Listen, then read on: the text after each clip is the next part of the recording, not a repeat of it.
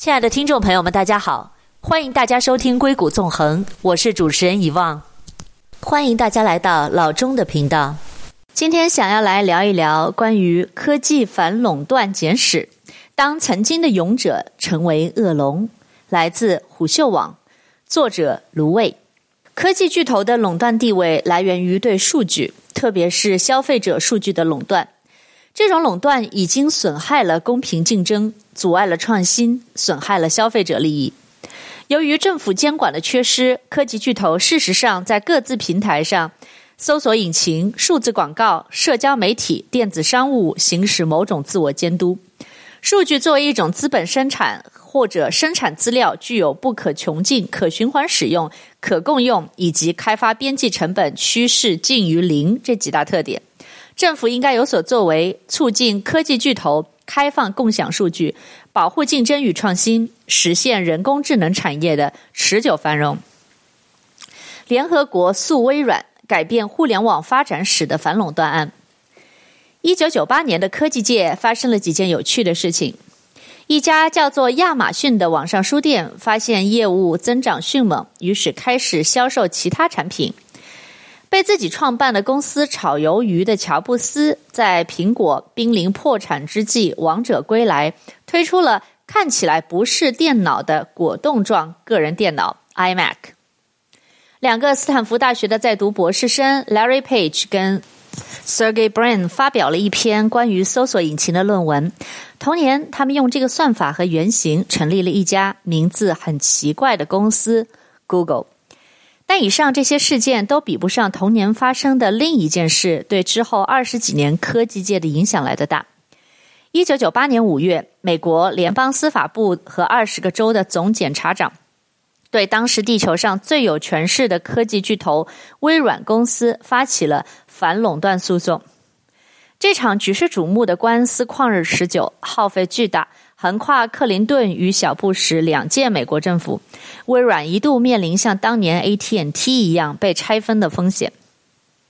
最终，联邦上诉法庭在没有推翻初审法院对垄断事实的认定的情况下，与微软就惩罚方式达成了和解。微软被强制向第三方软件开发商开放 Windows 操作系统的应用程序接口 API。同时，微软不得在 Windows 上安装对 Java 设置任何障碍。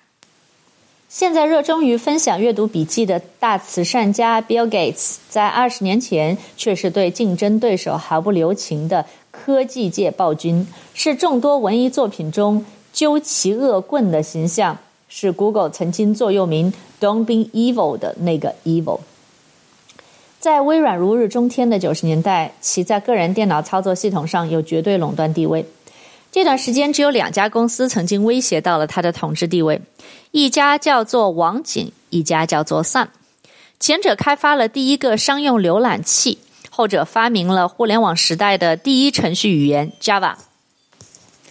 这两家公司的产品有个共同点，他们都试图通过打造某种标准化跨平台的中间件。来实现用户与应用程序的交互。当微软意识到互联网时代到来的时候，网景浏览器已经占领了百分之九十以上的市场份额。一九九五年，网景与 Sun 组成了战略同盟，同意在网景浏览器上面预装 Java 的应用环境。当时业界普遍认为，随着网站的繁荣，网景浏览器将成为新的事实上的操作系统，让 Windows 成为历史。显然，这是微软无法接受的。要知道，微软赖以生存的 Windows 本身就是介于应用程序和硬件之间的中间件。微软九十年代创下的最高市值记录，直到二零一二年才被苹果打破。网景公司创下了从成立到上市仅用时一年的最快记录。那微软当年是怎么对付竞争对手的呢？垄断巨头有那么几个招数屡试不爽。比如，通过用主营业务的收入对新兴业务进行补贴，来对竞争对手打价格战。网景公司浏览器虽然对个人是免费的，但是商业用途是要收费的。而微软 IE 浏览器对个人和商业用途通通免费。比如抄袭，微软自己开发的 Java 虚拟机与 Sun 公司的 JVM 不兼容。微软采取了一系列措施来尽可能的加大 Java 应用程序跨平台移植的难度。再比如，微软利用自己在操作系统上的垄断地位，威逼利诱主机生产商安装绑定 IE 浏览器的 Windows 操作系统，甚至胁迫另一个巨头 Intel 公司停止协助 Sun 对 Java 这个新兴技术进行改进。美国美国硅谷里面的大反派一语点破。我的 passion 是通过技术创新让世界变得更美好，但这件事最好只有我来做。年轻的网景公司带来了许多开创性的技术，Cookies 通过追踪用户状态，使得购物车个性化广告成为可能。JavaScript 是跨浏览器的前端标准语言，Frame 大大提高了浏览的效率，使网页微服务成为可能。这些现在看来习以为常的技术，奠定了互联网繁荣的基础。当司法部与微软达成和解，微软逃脱被拆分的命运的时候，很多人认为政府在科技强权面前妥协了。但其实这种说法低估了这个跨世纪诉讼的历史意义。事实上，在干掉网景之后，IE 浏览器曾一度占领百分之九十八的市场份额。年轻的谷歌曾经十分担心网景的厄运发生在自己的身上。既然任何人想要登录谷歌网站，必须在浏览器的地址栏打入 www. dot google. dot com 微软有一百种把 Google 按在地上摩擦的办法。比如，当你按回车的时候，微软完全可以弹出一个红色窗口，声称经用户举报，这是一个危险的网站，它会在未经你同意的情况下拿走你的个人数据，并用来盈利。更何况，如果微软真这么说，它也没有说谎。微软为什么没有用当年对付网景和 Java 的手段对付谷歌呢？正是出于对于反反垄断法的忌惮。正是因为这个反反垄断诉讼，才会有现在的 Google，没有别的理由。当年代表网景公司的反垄断律师 Gary 说：“时间来到二零二零年的七月二十九日，国会山，美国众议院正对四大科技巨头进行不不公平竞争的听证会。很显然，国会是有备而来。”不可一世的科技大佬在详细的证据面前，就像被逮住抄作业的小学生一样支支吾吾。总结一下美国这一轮 Big Tech Investigation 时间线：二零一九年，美国众议院开始调查四大科技公司的反垄断行为；二零一九年中到二零二零年七月，国会举行了若干次小规模听证会。二零二零年七月二十九日，国会召集亚马逊、苹果、脸书、谷歌四大科技巨头举行反垄断听证会，这也是首次四大公司的 CEO 同时出席听证会。二零二零年十月上旬，美国众议院出台科技巨头反垄断案的最终调查报告。四大互联网科技巨头的垄断行为各有千秋，其中以谷歌的数字广告业务最具代表性。亲爱的听众朋友们，我们先进一段广告，广告之后我们再回来。欢迎关注我的公众号“硅谷纵横”，微信号 b a y 下划线六七八。欢迎在微信上给我留言，告诉我你们的想法以及你们感兴趣的话题。我们稍后回来。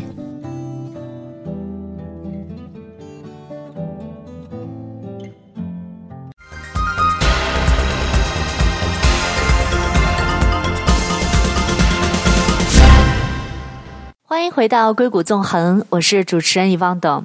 那今天呢，在节目当中想跟大家分享的是关于科技反垄断简史，当曾经的勇者成为恶龙，来自虎嗅网微信公众号作者卢卫。那在刚才的节目里呢，关于反垄断简史当中微软的案例，我们也谈到了到二零二零年十月份。四大互联网科技巨头的垄断行为，那这些垄断行为各以各有千秋，其中以谷歌的数字广告业务最具代表性。互联网广告可以大致分为展示广告和点击广告，前者按广告被展示的次数计价，而后者呢，根据用户的反馈来计价。不管哪种模型，作为互联网广告业的买方。广告主感兴趣的是卖方网页上的广告位，互联网广告产业中采用的是竞价模式，而这个广告位就是竞标的标的。谷歌在数字广告产业链中兼具多重身份。谷歌既为买方即广告主提供软件服务，也就是 Demand Side Platform。最常见的操作包括关键词的竞价和定向广告投放，也同时为卖方。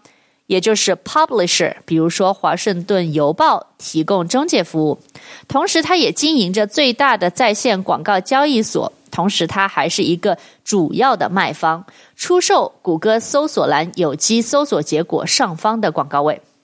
如果一家公司同时是买方、卖方和中介，这里面有明显的利益冲突，仅仅靠一句空洞的不作恶公司座右铭来进行自我约束是绝对不够的。正如众议院 Pramila 在质询中指出的，这样的行为是典型的内线交易，很早以前在华尔街出现过，直到政府介入对行业进行监管。有趣的是，谷歌在以上所有角色中都占据市场市场主导的地位，而这一切都是基于它在互联网搜索引擎入口这一不可撼动的垄断地位。互联网公司应该被监管吗？如果一个产品让你免费使用，那么你得知道你自己也是产品的一部分。这个问题的答案是肯定的。公司的首要职责是为股东创造价值，这并不一定需要创新，更不一定与社会或国家利益一致。如果没有竞争，垄断巨头可以自行决定创新的节奏，以最大化自己的利益。一个经典的例子就是贝尔实验室的一位工程师发明了第一台电话留言机。然而，AT&T 却取消了这个项目，原因是管理层认为留言机的使用会减少电话的使用。离开了适当的监管，任何行业都会不可避免地堕落为一个缺乏竞争的垄断行业，科技行业也不例外。没有遗产税，没有资本增值税，几乎没有反垄断法案的香港是垄断资本家的天堂。比起投资不确定性更大的科技产业，香港资本家会毫不犹豫地选择炒地皮。目前科技界的监管缺失有好几个原因：一方面，从微软的 “Freedom to Innovate” 到 Facebook 的 “Move Fast, Break Things”，长久以来，科技公司一边强调大平台所产生的规模效应有利于创新，从而更好的服务于用户，一边贩卖不作恶，让世界变得更美好的小清新人设，再加上科技界大佬通常年轻有为、白手起家，是二十一世纪美国梦的最好诠释，符合美国主旋律。另外一方面呢，美国政府在对科技行业进行监管这一议题上面是谨慎的，而且立法机构通常很难形成跨党派共识。这两方面的原因共同解释了为什么自从微软反垄断案以来。科技公司几乎没有面对实质性的监管，反垄断措施通常更可能发生在信奉政府应该有所作为的民主党执政时期。微软反垄断案就发生在民主党克林顿政府时期。此案初审法院判决微软必须拆分成两个公司，一个开发操作系统，另一个开发操作系统上的应用程序。而新上台的共和党小布什政府在微软上诉后和其达成和解。微软通过开放 Windows 的 API，避免了被拆分的命运。再比如，共和党特朗普批准了 T-Mobile 和 Sprint 的合并，美国的五 G 电信运营商由四个减为三个：AT&T、Verizon 跟 T-Mobile。同样的并购案，在民主党奥巴马政府时期，以保护竞争的理由被否决了。至于如何对互联网巨头进行监管，需要先搞清楚互联网公司的核心资产到底是什么。从资本主义的观点来看，数据是二十一世纪的资本资本资产；从马克思主义的观点来看，数据是二十一世纪最不可或缺的生产资料。如果你认为科技公司的核心竞争力在于他们酷炫的机器学习模型的话，那么恭喜你，你被愚弄了。炫酷的模型不过是人工智能时代的锄头。数据才是金矿，有朝一日金矿开放了，在资本的刺激下，什么样的锄头都能给你造出来。在讨论打破互联网巨头垄断的具体措施之前，需要先认识到数据，特别是消费者生产的数据具有以下特点：一，不像石油或矿产这样的有限资源，数据是无穷无尽的；而且当你利用数据的时候，会产生更多的数据，以此循环使用。二、数据的边际开发成本趋近于零。三、数据作为一种资源，它的开发不具有排他性，也就是说，数据有公共资产的特点，类似于交通基础设施。新兴行业的监管机构应当具备新兴行业的特点。互联网产业最大的特点就是敏捷开发，那么新的监管机构应该也要做到敏捷监管。那么问题来了，如何才能打破科技巨头的垄断呢？分拆管用吗？对于这个问题，需要意识到，分拆只是打破垄断的一种手段，而不是目的。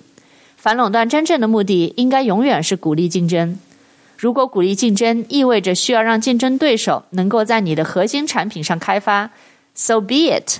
如果鼓励竞争意味着强制开放你的专利，so be it。对于垄断数据的互联网巨头，如果开放数据是仅有恢复竞争的办法，美国政府一定会这么做。不夸张地说，美国的资本主义发展史就是一部垄断与反垄断的博弈史。曾任奥巴马政府联邦通信委员会主席的 Tom Wheeler 提议成立新的针对互联网巨头的直属国会的监管机构——数字平台总署。至于为什么不在现有框架下进行监管，Wheeler 认为，现有的产业监管机构如联邦贸易委员会 （FTA）、联邦通信委员会 （FCC） 没有足够的资源对互联网产业进行监管。而且，这些成立于工业时代的机构也不具备监管互联网产业的专业技术。威勒进一步认为，DPA 的监管方式应该摒弃事无巨细的法规，而应该侧重于风险控制。DPA 应该与产业基于 duty duty of care and duty to deal 共同制定行为准则。但重要的是，DPA 应该与几大平台一起就数据开放共享达成共识，并确定时间表。Duty of care 与 Duty to deal 是英美法系下的两个具有公理性质的概念，它们共同构成了监管互联网巨头的法理基础。Duty of care，第三方产生的轮子出了问题，整车制造商也有责任。Duty to deal，如果你经营着一条河上唯一一艘渡轮，那么不好意思，你也得允许别人来渡轮上卖盒饭。在七月二十九日国会听证会的最后发言中，众议院反垄断委员主席 David 总结陈词：从洛克菲勒到卡耐基，再到比尔盖茨到四大科技公司，产业变了，但是垄断巨头的行为没有本质的变化，哪怕对现有立法不做任何增改。科技巨头的行为也触犯了反反垄断法。在九月二日做客布鲁金斯学会的一期访谈节目中，David 又提到，解决四大科技巨头的垄断问题将是新一届国会的 top priority。大多数科技公司的员工可能还专注于享受公司提供的免费午餐，而没有意识到美国国家意志对于打破科技巨头垄断的严肃性。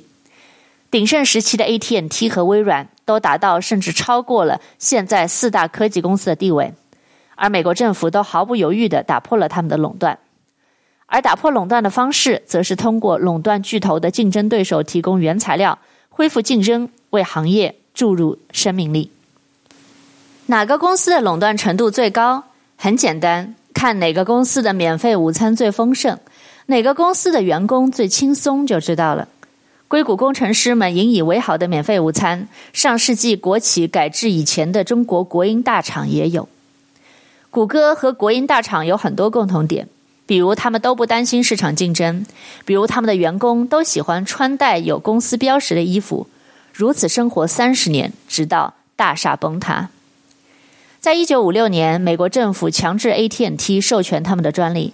这其中包括两项促进信息产业繁荣的关键技术：晶体管和调制解调器。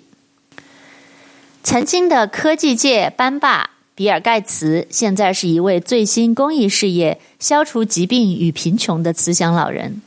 赤脚登上《时代周刊》封面的科技顽童 Mark Anderson，后来成立了以他名字命名的风投基金，特别热衷于投资共享经济。在任职于 Sun 公司时期，负责 Java 业务而饱受微软欺凌之苦的 Eric Schmidt 后来执掌硅谷谷歌长达十年。有趣的是，他用与微软同样的手段对付竞争者。卸任后的他，现在是美国国防部科创顾问委员会主席。近期密集发声，认为科技巨头的垄断地位已经阻隔了创新，呼吁美国政府介入打破僵局。长期以来，信奉自由意志，美国科技界一直在上演着勇者斗恶龙的好戏。只是曾经的勇者，往往是现在的恶龙。二零二零年十月七日，国会针对科技巨头不正当竞争的调查报告已经发布，共计四百五十页。如果国会认为无需对现行法律进行修改，即可约束科技巨头的行为，那么美国政府可能很快就会采取行动。不过有趣的是，由于与多数派民主党就介入措施未能达成一致，共和党议员先行发布了一份少数派报告。科技界很可能会迎来数十年之未有的大变局，对于有冒险精神的创业者来说，会有很多机会。那么问题来了。科技行业从业者要怎么办？LeetCode 上面的题还刷不刷呢？对于这个问题，一位来自东方的创业大神早已给出的答案：俱往矣，属风流人物，还看今朝。Let the show begin。亲爱的听众朋友们，我们先进一段广告，广告之后我们再回来。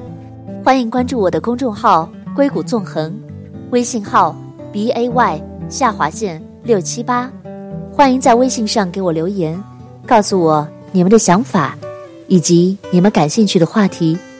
我们稍后回来。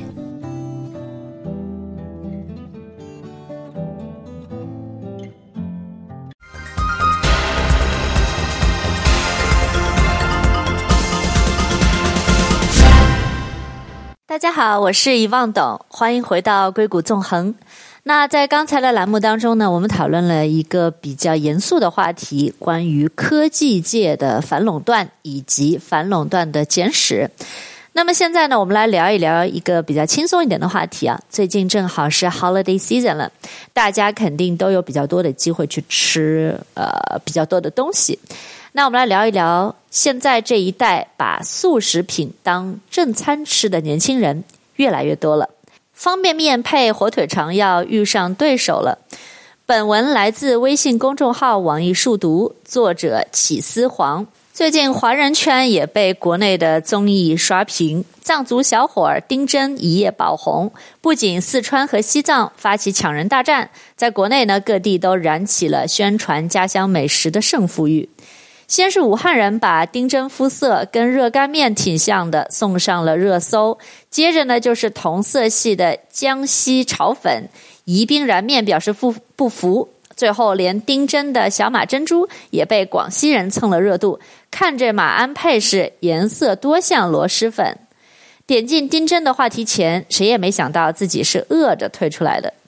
对于又穷又宅的年轻人来说，想要足不出户的品尝各地风味，速食是个不错的选择。虽然比不上当地小店的美味，但只需要简单的冲、泡、煮，厨房小白也能轻松馋哭隔壁小孩。华人最爱什么速食品？为什么年轻人对速食爱得如此深沉？除了方便面加火腿肠，速食还能玩出哪些新花样呢？大家爱囤速食，是因为它方便、拆袋即食，或者仅需简单冲煮。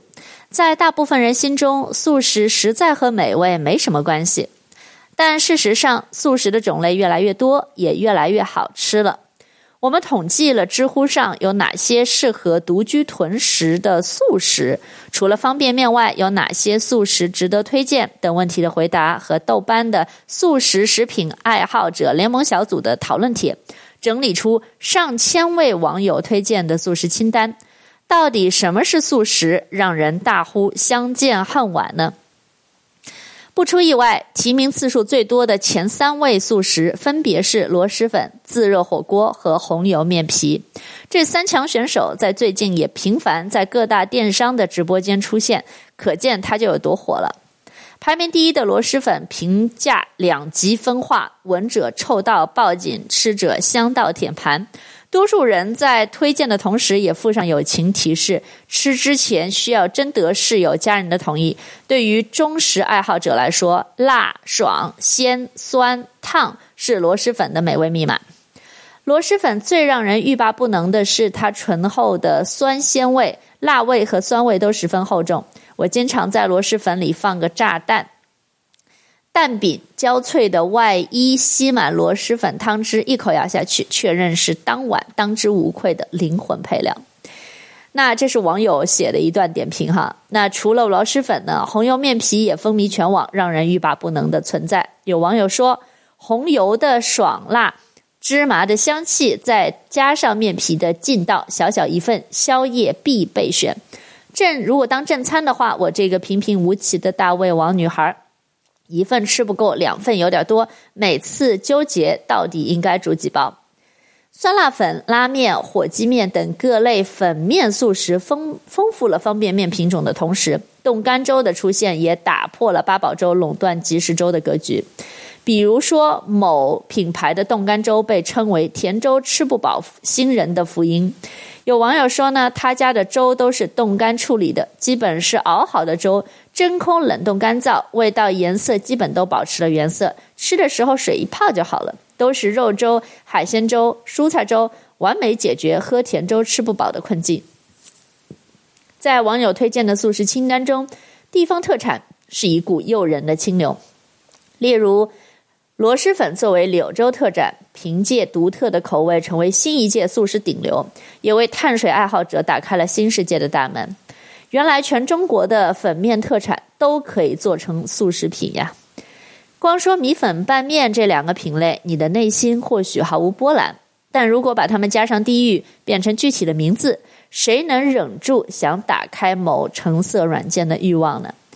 成都甜水面、重庆酸辣粉、南昌拌粉、新疆炒米粉、长沙猪油拌粉、武汉热干面、东北烤冷面、绵阳米粉、甘肃流汁宽粉、陕西牛筋面、上海葱油拌面、贵阳花溪牛肉粉，这些速食粉面被网友誉为好吃到想把碗都舔干净的存在。不爱嗦粉吃面也无妨，广州的流沙包、河南胡辣汤同样上榜。对于在大城市奋斗的年轻人而言，这些方便速食也是一解乡愁的良方。网红速食的新生力量势不可挡，但论综合实力，方便面还是速食界的老大哥。绿皮车的时代，方便面是中国人坐火车的标配。几十年过去，它依然陪伴着无数人的漫漫旅途。要说人们吃速食的理由，无非是穷、懒、赶。因此，价格低廉、制作方便、能快速填饱肚子的方便面仍然是首选。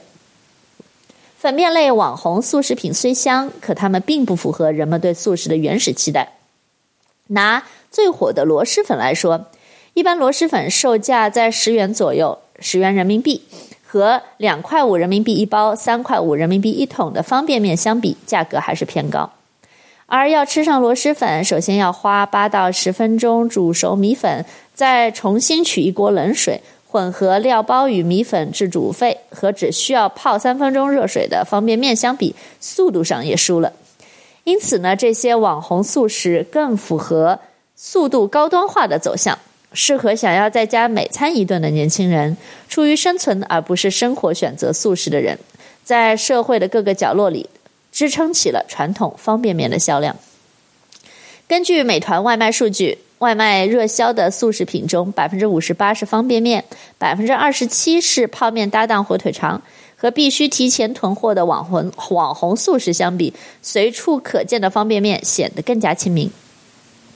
而说到方便面，就不能绕开火腿肠。不加肠的泡面没有灵魂，饮食界的拉郎乱配层出不穷。大多数以黑暗料理惨淡收场，只有这对国民 CP 始终屹立不倒。数据显示，中国各省份在美团下单的速食销量 TOP 三中，接近六成的省份都是泡面加肠的组合。如果进一步再看 TOP five，那么包括这个组合的比例可以上升到近八成。在中国，美团速食销量最高的省份是江苏、浙江和广东。前两个地区的热销速食产品也被泡面加长垄断。从全球全国销量来看，香辣牛肉面、红烧牛肉面和老坛酸菜牛肉面最受欢迎。那各省市爱吃的速食产品还体现出一定的地域特征。重口味的川渝云贵地区，泡椒牛肉面出现频率最高；喜甜食的江浙广东一带，方便面则比较清淡，红烧牛肉面是首选。社畜对素食的爱从早到晚。从地域上来看，包邮区人民最爱素食；而从年龄上来看，离不开素食的，毫无疑问当属年轻人。根据美团外卖数据，十八到三十四岁的年轻人素食下单量最高。占比百分之八十三，其次是三十五到五十九岁的中年人，占比百分之十五。不同年龄段的热销素食中，老坛酸菜牛肉面老少咸宜，而随着年龄增长，桂圆莲子八宝粥的销量逐渐提升，在六十岁以上人群中排行第一。许多人好奇，人是从什么时候开始觉得自己变老了？放到素食的语境下，答案可以很简单。当手里的麻辣方便面变成八宝粥的那一刻，虽然八宝粥在本质上也是碳水，但是有了桂圆、莲子等八宝的名八宝的名号，听上去就比方便面养生多了。作为素食消费的主力军，吃素食的年轻人以社畜居多。数据显示，在美团下单的素食有百分之七十一点八是送到了办公区。对于九九六奋斗的社畜们来说，素食是既省时又省钱的第一选择。不是每个单位都有食堂，也不是每个食堂都能全天候供餐。当加班成为日常，手边的素食就是唯一的心灵慰藉。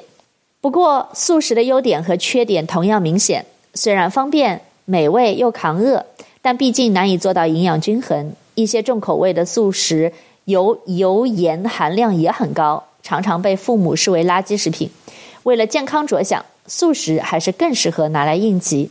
好，谢谢大家聆听今天的节目。那在 Holiday Season 的湾区，不知道大家现在吃一些什么呢？也欢迎大家有空到我的公众号上来给我留言，分享你们最近的生活。再次感谢大家的聆听，祝大家周末愉快，我们下周再见。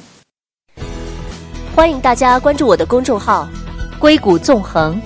微信号 b a y 下划线六七八，欢迎大家在微信上给我留言，告诉我你们对节目的看法，以及你们感兴趣的话题。感谢大家收听《硅谷纵横》，我是遗忘，我们下次再见。